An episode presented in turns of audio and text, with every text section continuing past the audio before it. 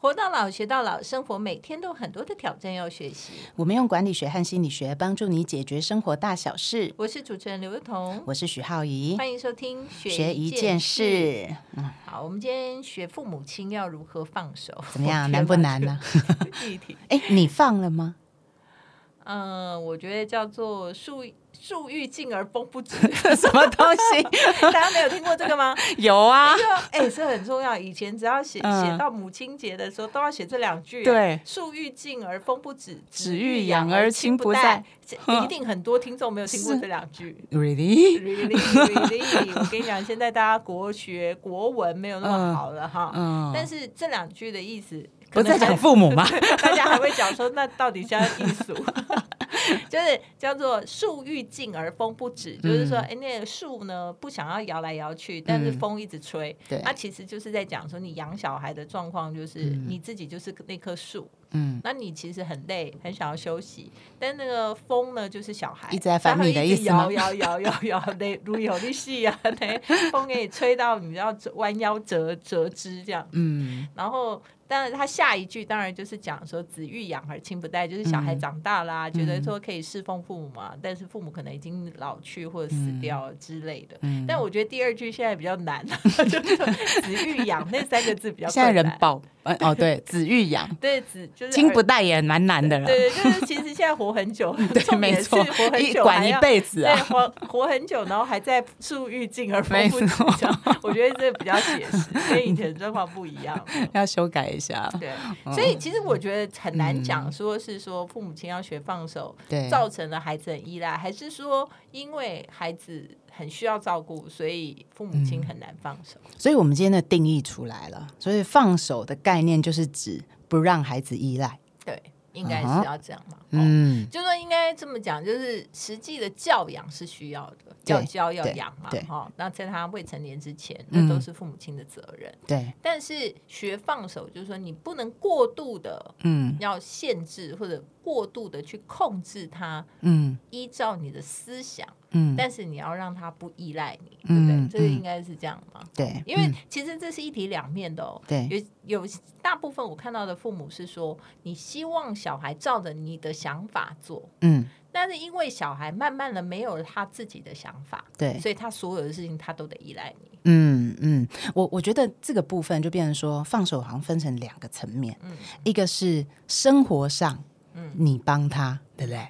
一个是想法上，你管他，对，好，所以然后呃后来他就变成生活上依赖你，想法上他也依赖你。对，呃然后他还自己不知道，然后然后更可怕的是，接下来你还会说，哦，我都放不了手。事实上，你要学放手是要你就要先学会前面那两件事情，就是生活上什么时候你应该是要让他自立的，嗯。然后呢，想法上什么时候你是应该放他自由的。嗯，哎，你知道你讲这个，我就想到以前我们在医院看诊的时候，嗯。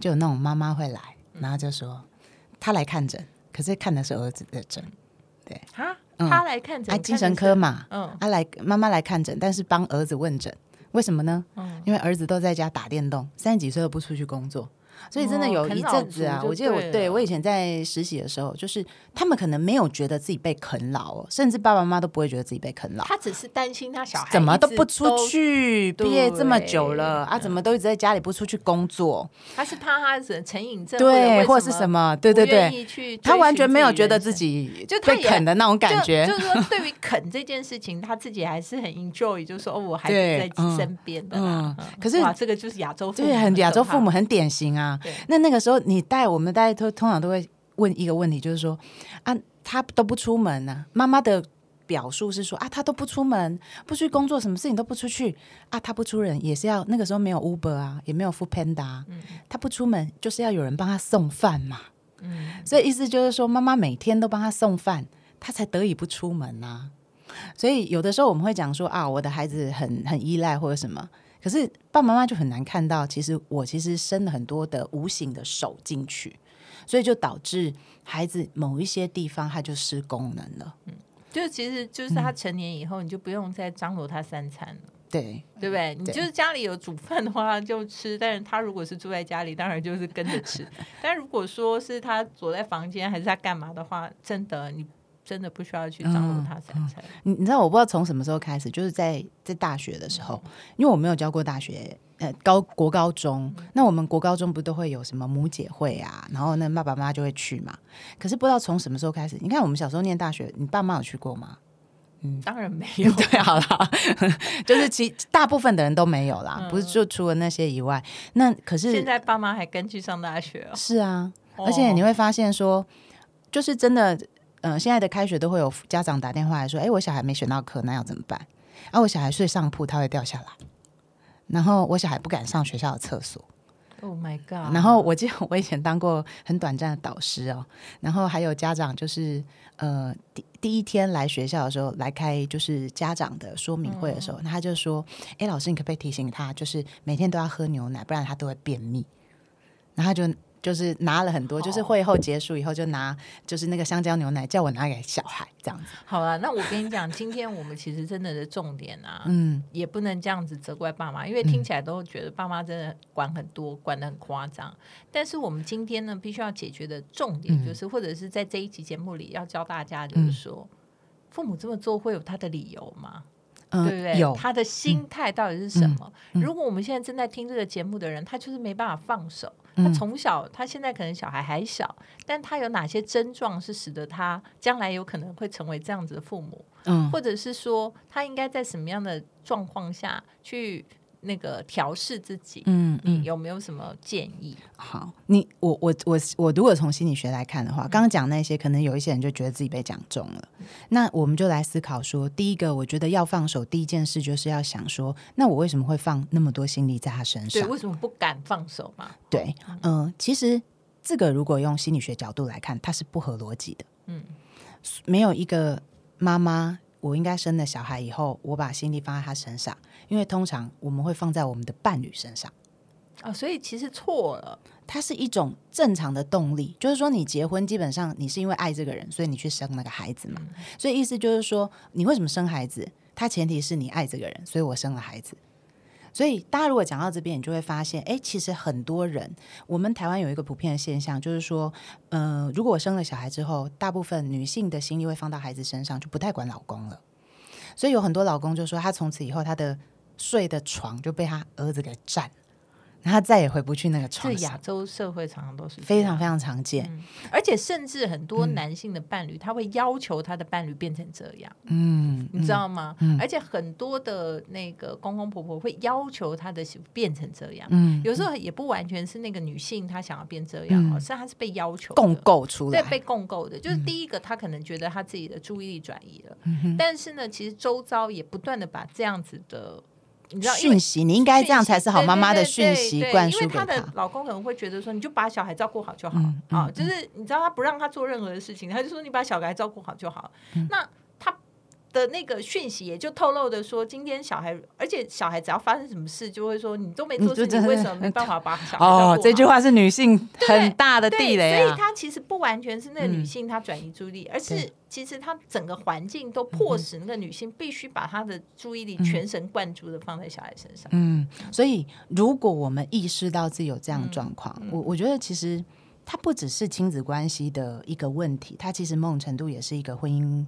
关系的问题，对，就失衡了嘛。对，他就其实他其实在预告你说，因为小孩总有一天会长大嘛。我记得有一次我在上心理学的时候，老师讲了一段动人的话，他说：“你看我们人类的身体的设计机制多么微妙。嗯，小时候呢，婴儿生出来是要妈妈抱在怀里的，抱在怀里以后呢，他开始会脖子硬了，然后伸起来，然后开始坐着。”他就不要你一直抱他了嘛，对，他要自己手去摸旁边的东西，然后在一岁的时候，他脚就站起来了，嗯，他开始想走路，他就不要你一直在旁边了，嗯，然后再来他开始会跑的时候呢，你他走路的时候你还可以牵着他，他跑的时候你你还要去追他，然后再来他就出去了，所以这整个人类的一系列的设计的过程，其实就在。告诉你说，他其实很快，人家才有那句话说什么，孩子只有九九年还是十年的保存期限，这样某种程度就不太需要父母了，他们可能更需要的是朋友、社会，还有师长，以及可以教导他们未来知识的人。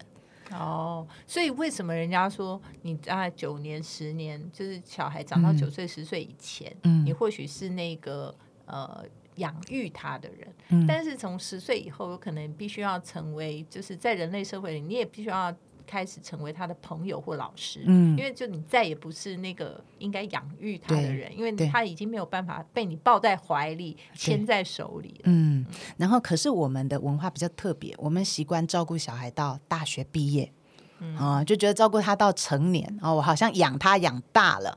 然后才你开开始考虑，现在可能更久，因为我们就觉得研究所继续照顾他，反正因为他还要继续对就是只要他还没有上班对，他就是个孩子。可是其实这这某种程度，你回到人性的设计来讲，它其实是不太合理的。因为如果说，比如说我花个九年、十年，在孩子最需要的时候在他身上，可是我最终因为九年、十年，毕竟他没有太长嘛。那同时间，他是要整个家，如果你是双亲的话，是可以合作。好，或是跟家里面的人去照顾小孩的，对然后才不会在小孩他长大突然出去以后会得到失落，这个空巢期症候群。哦，嗯，所以其实第一第一个要父母亲要放手，必须要先理解，如果你现在小孩还小的话，嗯你先想一想你的未来的历程，嗯就是说你现在养到他几岁，嗯那几岁以后会发生什么事情？嗯那他必然要在那个时间点，呃，顺利的离开你，今天嗯你才能够算是把一个小孩养。抚养成人嘛，嗯哦，嗯。那在这个过程当中，你需自己需要什么？嗯。因为当你如果没有任何其他东西，嗯。你当然就会紧抓着不放嘛。你也抓着，你不会放掉的、啊。对，所以第一个，就是说，你真正的合理性是说你的夫妻关系是什么，嗯然后第二个是说你自己的的生活是什么，对不对？他必须是孩子是必须是 plus 在这件事情上面，对对他不能成为 only one 的、嗯，我我以前分享过一篇文章，网络上响应很大、啊，是标题就叫“孩子不该是你最爱的人”。哦，对我现在这甚至觉得这句话应该叫“孩子不可以是你最爱的人 要稍微斩钉截铁，因为那对亲子关系的伤害其实很大。对，因为而且说实在话，嗯大家会觉得说，那我你是我最爱的，多好啊！你就是我的 only one 呐、我把我所有的爱都给了你。但你要知道，他就他会爱上，别人，他会窒息不，重点是他会爱上别人呐、那他以后找到了他自己最爱的人的时候，你把他放在一个尝试着开始找他的爱。对，就是他不是等到他有一天认识了另外一半哦，嗯他开始要跟同学在一起，你可能就已经 priority 就往后放。对，就是说他其实开始有了社交生活的时候，他就已经开始把他所有的别的东西嗯都摆在你的前面，对，对不对？好好现实，好写实啊，真的。但父母会嗯去禁止这些事，因为他会认为他在这时候他可能也会去扭曲小孩的发展，就是会认为说，那你只有读书才是你唯一的事。对，其实同学不是很重要，嗯。同才不是很重要，你也不应该交朋友啊，因为你要花所有的心力放在读书身上。嗯，但其实那都是错的，对。就是说他其实，在十岁以后，他可能开始要建立他自己的社交环境，因为如果他没有，他就缺乏对同才的学习。嗯。这动物跟动物动物之间是互相学习的，就是他会跑，我也会跑，嗯。他会跑得很快，我也会想要跑得很快，嗯。然后他会自己就是煮饭的话，我也会自己煮饭，就是这事情它就是人类的成长跟动物的成长是很类似的。对，但你完全把它封闭起来，嗯为什么很多父母不能放手？是因为小孩都完全没有任何自立的能力。对呀但他为什么没有自立能力？那父母训因为练出来，，对，因为你没有任何同才让他学习说他可以。但我们现在更可怕的是，因为我们的同质化很严重，嗯，嗯所以这种父母都在一起，然后这样的小孩而都在精英起。学校嘛，对，然后那个小孩跟小孩之间，因为他们的生活就变成都是扭曲的，嗯就是他们只有读书，然后完全不做别的事情，所有的事情都是家长代劳，所以也会认为这样是合理的。所以你看，他就原永远都那个在父母的背上，就永远没有爬下来过。嗯，所以我觉得我们第一个除了要知道，其实他对亲子关系绝对是伤害以外哦，第二个其实他还可能像这样的状况会限制孩子的未来发展。嗯因为我们都知道，其实现在的社会环境变动真的蛮大的，你都不知道二十年后会变成什么样子。对，所以能够适应未来的最好的孩子，其实就是他有适应环境的变动的能力。所以。我们现在的下一代，我们这一代可能还可以在父母呵护下过活，但是在下一代，你如果让他是过那种温室里的日子，他可能有一天社会变动很大的时候，你不在了，他会不知道怎么自己过生活。所以光这一点，我觉得放手为什么要放讲放手这两个字，就是我们要预见未来，知道问题。应该讲说，你先理解。你才能够知道自己为什么要要做这件事，然后你为什么这么做，你才有机会能够采取行动。对，那大家会问啊，就是说，那其实你知道要就锻炼那些能力，就是可能学校怎么学啊，或者到什么？其实我要跟前阵子啊，有人来找我在讲那个现在的小孩缺乏那个，就讲说为了训练未来人才啦。好，那未来人才大家就呃有一个。讨论嘛，哈，就是说，那未来人才到底需要什么？其实后来弄来弄去了，哈，不管什么跨跨领域啊，什么什么哦，不管，但最后大家就是说，面对问题、解决问题的能力，嗯，好，那个就有点像是你刚刚讲的，就适应了很多变动的环境嘛。对，那因为在适应环境，它就是会有跟他。不熟悉的事情会出现困难，就要面对问题，然后解决问题。这样，那大家可能会把它当成一种智力的逻辑。智力的逻辑就是说，我在课业上遇到困难，解决困难；或者工作的逻辑，我在工作上遇到困难，解决困难。这样，可能大家就把这件事情变成一个逻辑性的、学理上的，或者是一种智力上面的思考上面的一种面对问题、解决问题。但后来其实几个行为。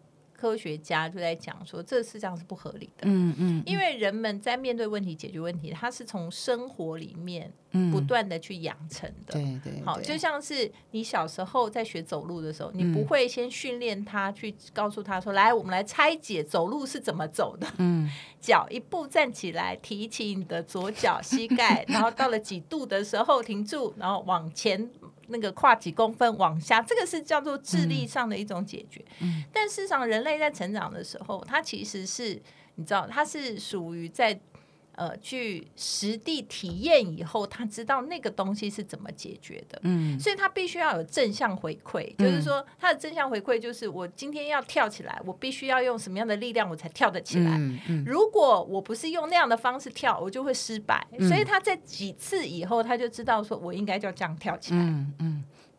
那面对解决困难的问题也是，就是说他知道今天我去跟呃人家要东西，那我怎么样的方式下我会要得到？嗯，我要跟人家讲谢谢你，还是讲请给我啊？人家会给你，还是我很生气的给他抢过来，人家会给我？嗯，就是这事情尝试错误啊，对他事实上是 practice。嗯嗯嗯，所以他其实是必须要从。呃，日常生活中，从简单的事情开始，有一个正向，让他觉得解决问题，他是有呃回馈的。嗯，好，就是他这样子做，他是有成功的，或者他这样做，他是知道他应该要去解决的。不然有的时候他就会在等别人给他答案。嗯，那还有一个啊，就是说，有的时候，呃，爸爸妈妈管很多的孩子，我们临床上看，其实我觉得下场都没有太好。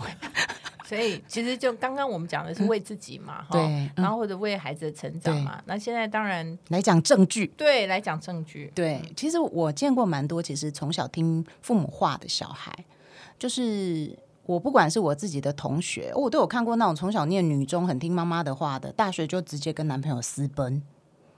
那这因为小时候被限制很多的时候，其实人会有很多的欲望没有办法被满足。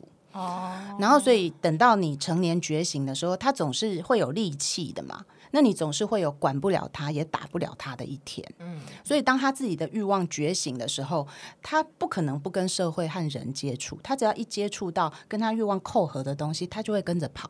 哦，所以就是不管他没有抵抗能力啊，他都对，因为更没有抵抗能，乖的人更没有抵抗能力，因为那诱惑太大了，所以我们才会永远看见那种千金小姐爱上流氓子，有没有？这是故事的环境，对，就是互相吸引啊，对。所以我我现在如果不放手，我们其实可以预见的是，他可能会走向那样的未来，不只是亲子关系，我可能也让我孩子的心理上的免疫力是降低的，嗯。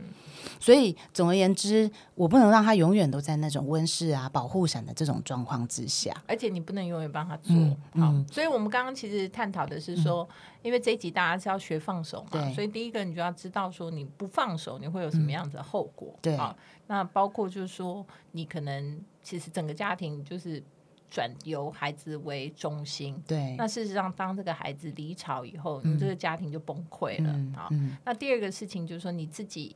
呃失去了自己所有其他的关系，那你就会对孩子更加的紧抓不放。对，那孩子的未来跟刚刚我们讲了很多的后遗症，就会一样一样的产生那当然，接下来我们就要讲一下，就是说，呃，如果我们都知道了，你心里也建设好了，知道说你该放手，嗯，那你们要怎么做？对，你要怎么做？嗯好，我觉得第一个，我觉得有一个时间表，就是我们刚刚讲，可能八到十岁，它是一个最重要你要做转接的时间。嗯其实也就是在差不多三年级，嗯。但很多人会讲说，小学三年级开始有一种叛逆期，嗯。哦，就是他开始第一次觉得说他可能有一些觉醒，你嗯知道吗？因为他开始从幼儿，嗯。好，然后上学，嗯。然后呢，刚刚上学可能还是个比较娃娃。幼儿的娃娃，然后到呢，他可能到中年级，嗯。他开始要变成小哥哥了。对小哥哥了，嗯。然后他开始有比他更小的人，嗯。那这时候其实你要开始学会让他做一些他能够自己做的事，嗯，对不对？很多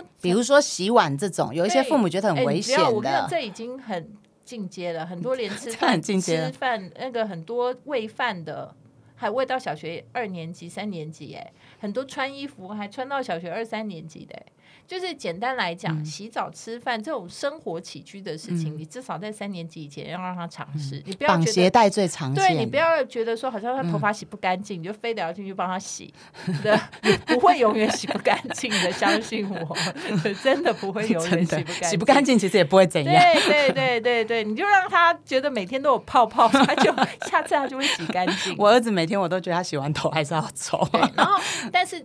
我觉得小学三年级、四年级以后嗯。开始已经可以给他一些引导的方向，比如说你们觉得如果说他不爱干净，或者说哎他没有办法把自己的卫生习惯做好，就把一些觉得做得好的嗯，样子给他看，对，然后告诉他那件事情是该怎么做的。嗯。如果他做的很好的话，他可以变得人见人爱之类，就给他一些 incentive 让他，因为他开始有社交了嘛，嗯。因为他那时候开始有同才啊、同学啊，嗯。要告诉他这些事情，怎么样是一个漂亮、吸引人或者是、嗯。呃可爱的孩子，这样、嗯就是有一些正面的 model 让他去学习。但是最重要的就是说你要。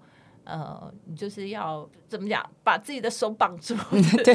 不要出手，是觉得他做的慢，对，或者做，嗯。就是这个东西，他其实从小学二年级、三年级，你就要让他在嗯。中年级之前要学会这些日常生活的事嗯情。，要有耐心教他，对。就是说手绑起来，你等他来问你。对，他如果哪里不知道的时候来请教你，对。对我我儿子在这个年纪大概就是真的就是那个，哎，好像可可能更早一点，就是上厕所的时候要上好，不可以喷的，哦，对啊，那对像这个就是对日常生活起居的所有事情，你一定要放手让他嗯做，。可是有很多的人就习惯我就帮他整个，对因为我就擦干净，因为像太脏现在父母很惨 的事情是说，在小学的时候都安排了太多才艺班，嗯然后很多小孩就是说，他上完课以后还要接着上很多才艺班，然后还要学很多的嗯才艺。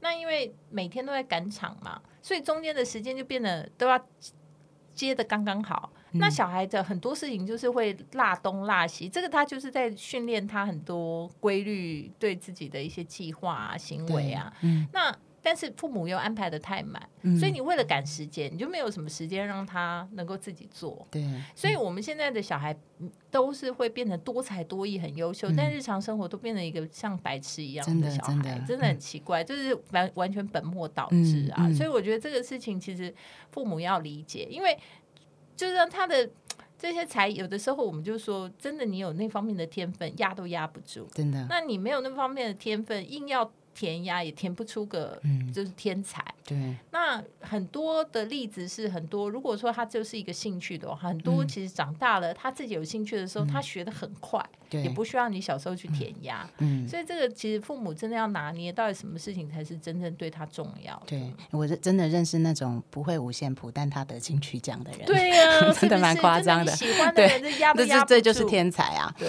不过这个地方，我觉得有个东西怎么教，就是很多人可能说，我就没有办法教会他，那他就没有办法自己做。那我其实看过很多例子，就是换人教，对，就是有的时候妈妈教不好，哎，爸爸来教。我我一定要跟大家讲，我的嗯。小儿子绑鞋带不是我教的，是他同学教他的。哦，因为现在的鞋子在小时候，大家都会穿那种魔鬼粘的嘛，对对对哈。对对，那小孩也会觉得说，呃，这样很方便，他就会打死很不想要绑鞋带。哦，那可能到了三年级、四年级、五年级，还在一直寻觅那种 有没有魔鬼毡的。其实慢慢越大，你就找不到那种鞋子了。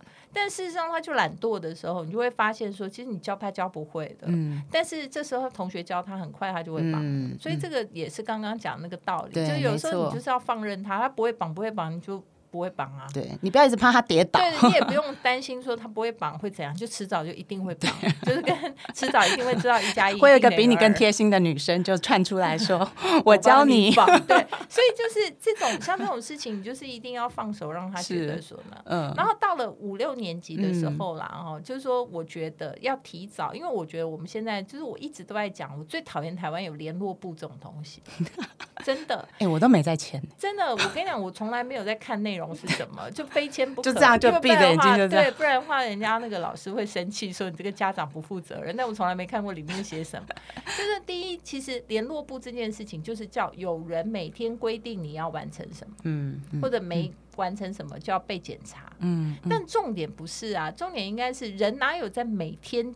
干嘛的呢？其实我们应该是一个大计划切成中计划，中计划切成小目标，小目标完成嘛。这个其实是我们现在做事情的方法。嗯，但是我们现在都是没有见树不见林，就是我们永远不知道我们的大计划是什么。我只是每天像个小陀螺一样，然后跟着老师跟你讲说今天干嘛，明天干嘛，后天干嘛，今天考试，明天考试，后天考试这样。因为我们那么小就被养成这样的。对，所以我 觉得我们联络部真的很糟。嗯，但是你看，其实很多国外的。做法，因为现在那个大家都上云端呐，Google Calendar，大家都是比较长期。比如说在这这这一个学期，就告诉你我在这一科目里面，我大概这学期要教哪些东西，起初就可以一次讲了。然后要哪些东西是要做计划，哪些东西是要做报告的，哪些东西我们是要完成什么的。嗯，那你知道了以后，其实孩子应该要在这一段时间里头。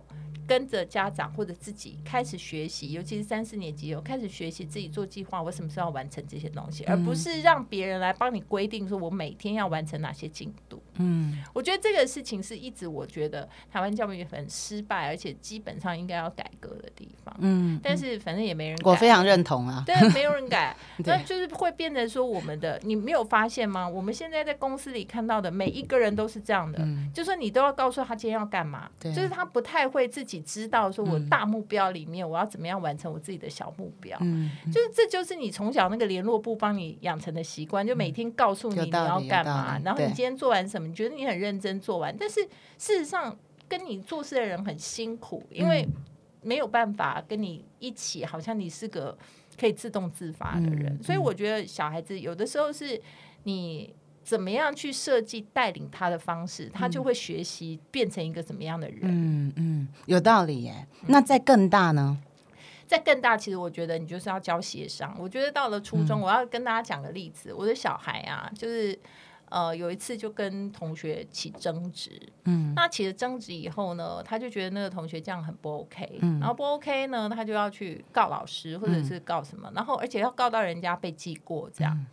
那事实上，我看一看，我觉得那事情真的没那么重要。你为什么一定要让人家被记过，或者如何？我我个人是觉得不应该把事情闹大。嗯，但是呢，小孩自己很坚持，所以呢，他就问我说：“我可不可以去跟老师讲？”我就说：“我不可以。”嗯，我说：“因为这是你自己决定的，那你要怎么决定，我没有办法要你怎么做。但是我帮你分析，我是觉得就是。呃，当然跟他讲了一些大道理，什么解铃还需系铃人啊，什么就是人情留一线，日后好相见之类。但其实实际上他们的状况，我们家长也不清楚。所以呢，我就跟他讲说，唯一就是你不可以用霸凌别人的方式，或者是用一些私了的方式。但如果你决定是要去告老师，还是告哪里，那就是看你自己的决定。但我只是帮你分析，觉得说给你一点意见，我觉得是不适宜搞那么大这样。嗯。那，但是我儿子后来他自己去，还是去讲，因为他就觉得可能他就愤愤不平之类的这样。嗯，那另外还有一次就是说，哎，他们考试，那自然科目就觉得说那几题，哎，跟我们家就常常遇到一样的，对，就是好像觉得那个分数就是呃，就是那个题目有争议哈，然后就分数差几分，而且对我儿子来讲，他是一个感觉好像就是一个非常。Critical 的分数，就是他如果有那个分数，他可能可以前进变第一名之类的，这样哈。那他就回来跟我讲说这个事情，那他说很多人家都妈妈去讲的，好，就是说都是妈妈去讲的。嗯，那我就跟他讲说，我我没有要去讲，我也没有要去讲。然后他就讲说，我们老师如何如何，老师跟我讲说，你不要太计较什么之类的。那我就跟他讲说，那那你觉得你很计较吗？他说，我也不是计较分数，但对我来讲很重要。我说，如果你重要，你就去找你认为你可以。去讲的人，嗯，但是我不会帮你讲，而且那也不是我的事，嗯，就是我觉得有很多东西，这种这种沟通是一，其实有的家长是会希望小孩去讲，嗯，呃呃，就是希望得到好的结果，所以自己去帮忙讲，嗯，那有些是希望不要讲，嗯，好都有哦，这个也不是那个就都不要或者都要这样，那其实但是不管你要或不要，其实最重要的是一，其实你不需要。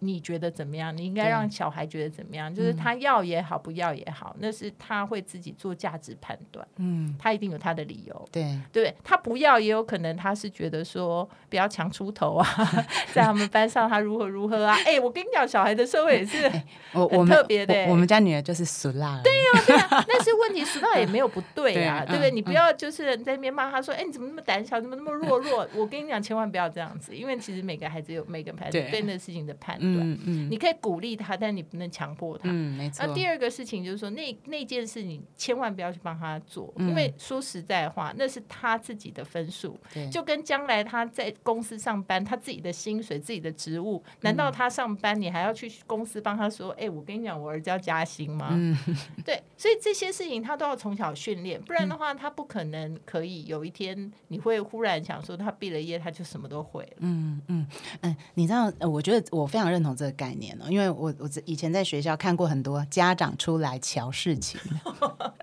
真的，你会看过那种两个孩子在网络上对骂，然后骂骂骂骂到后来就骂婊子，然后 bitch 的这种，那就会很生气，要告对方嘛。那告对方的时候呢，这就就不是自己要去告对方，就是爸爸妈妈出来。然后就会搞到那种就是学务会是要去告，就是因为好像他同学骂他的呀。可是你都是你都是在后面，但是我们每次就是在学校看到，大多就是每次到前面的时候都是两边的爸妈出来，就很不好。对，就是很不好。然后你就会看到说，孩子他就他们只有冲动，没有解决问题的能力。但事实上就是。他们未来冲动，他们必须要能够有自己收拾的能力嘛，所以这是冲动性比冲动性高的孩子，我们看到的状况。可是我觉得那个协商还有另外一个概念，像我女儿就比较内向的那种，她如果遇到那种比如说成绩，你就很明显你在看的时候，你就发现，比如说她这一题她是想不通的，她觉得那个答案有问题，但她就不会自己去说。那这个时候，我觉得很多爸妈当然就会自己去说。那可是放手其实还有另外一个部分，其实也是。在放手的时候，你还要看孩子有没有具备了他应该要有的那些能力。嗯，就比如说像我女儿，我我就会跟她讲说，我就会鼓励她要去跟老师讲。其实应该介，我觉得如果小孩还小，就是还未成年之前，应该说你一定是要介入。对，但是你不可以就是做主。